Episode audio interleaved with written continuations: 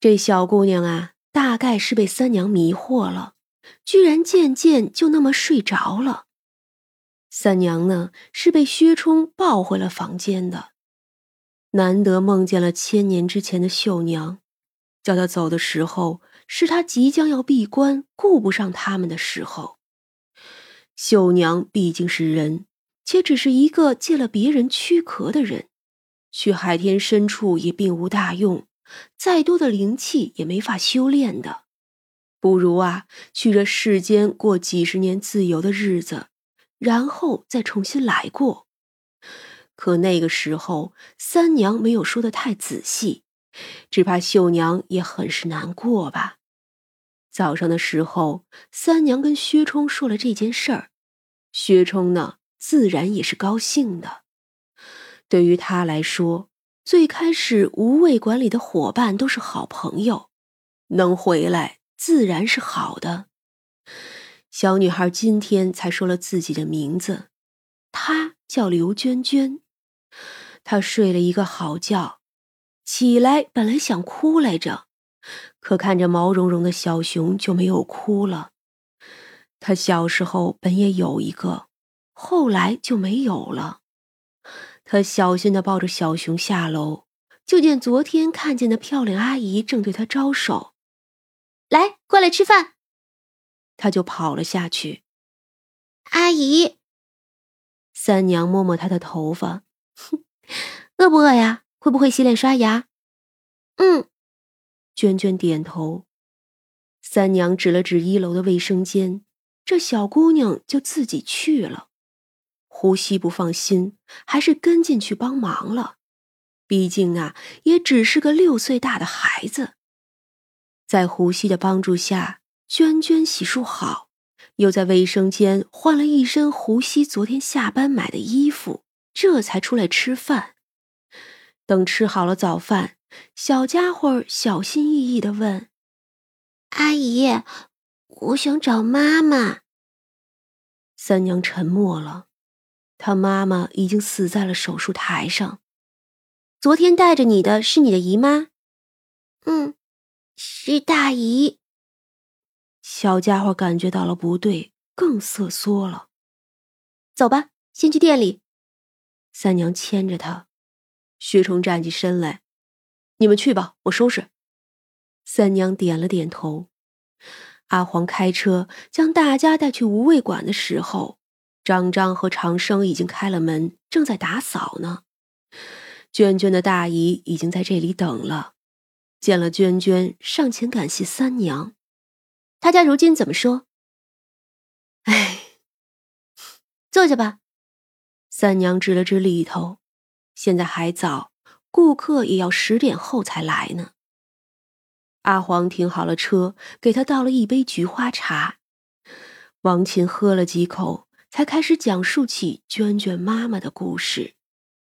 她的妈妈叫王轩，今年三十五岁，十五年前。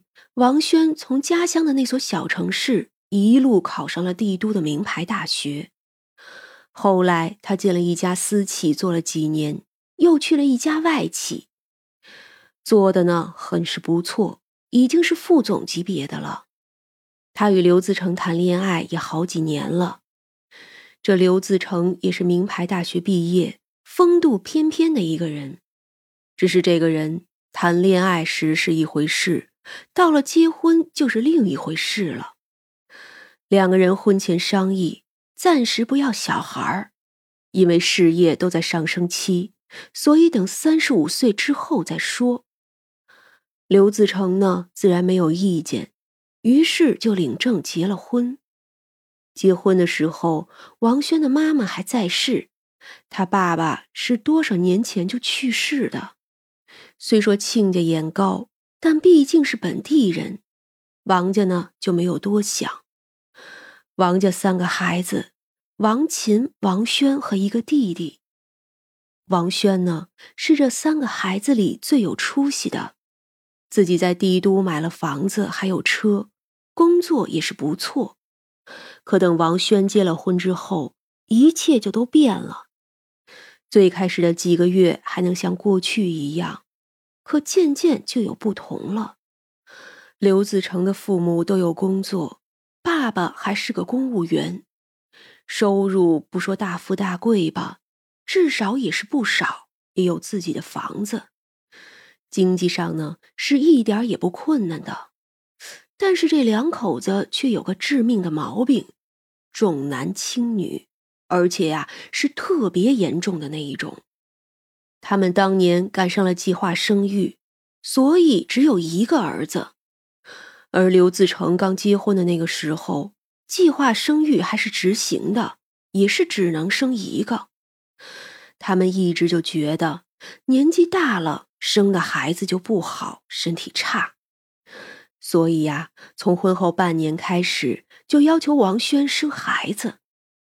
那个时候，王轩正在负责一个特别重要的 case，基本上每天都在加班，回来的呀也很晚。可她婆婆工作清闲呀，每天都来她家里。她嫌弃王轩下班晚了，照顾不了她儿子，不能做饭。反正啊，全是缺点。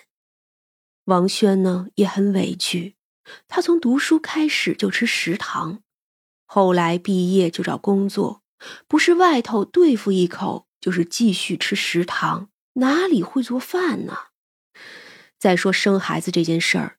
说好了是三十五岁之后再说呀，可这个时候的刘自成就像是哑巴了，绝口不提婚前的那些事儿。他反倒是说，女人就该生孩子。一边是公司忙得昏天黑地，一边是家里催得不厌其烦。王轩呀，终于是没有扛住，松了口，答应这个 case 做完了。新产品一上市，他就生孩子。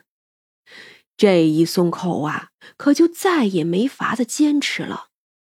终于等到手上的 case 结束，他就开始备孕了。备孕的过程倒是很顺利，很快就怀上了孩子。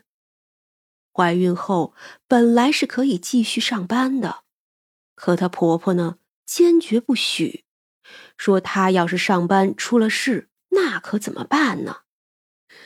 这事儿啊，真是禁不住天天念叨。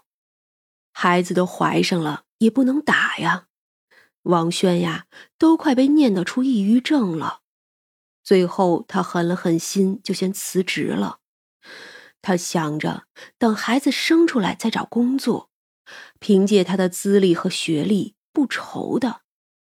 只可惜呀，一步退，步步退。孩子生出来是个女孩，这婆家人的脸色可就难看了起来。只是生都生了，一点办法也没有。他低估了孩子成长的速度。婆婆对她要出去工作，倒也不拦着，只是要求找个轻松的，坐办公室的，反正啊，就是收入少、事儿也少的那种，按时上下班。这不是王轩要的生活。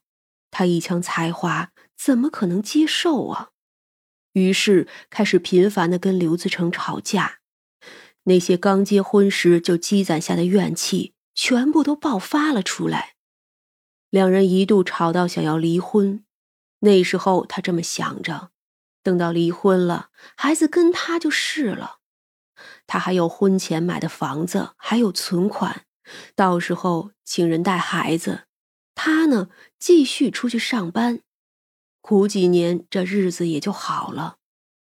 要是那个时候他能坚决一些，或许也不会死在手术台上。可是那个时候，他妈妈查出了肺癌晚期，时日无多了。他要是在这个时候离婚，他的妈妈会有多伤心呢？而刘家呢，也不同意离婚。人就是这样，一时念头很是激烈，过了那一阵儿，好像也就那样了。直到他妈妈过世了，有刘自成的安慰，他又觉得这日子还是能过的。于是啊，就这么凑合了三年，刘家有了个买房子的机会，是个很好的房子，又大，采光也好。可是呢，钱不够。就算卖了如今的也不够，还差上一笔。那刘自成呢，就提出叫他卖了婚前买的那套小房子。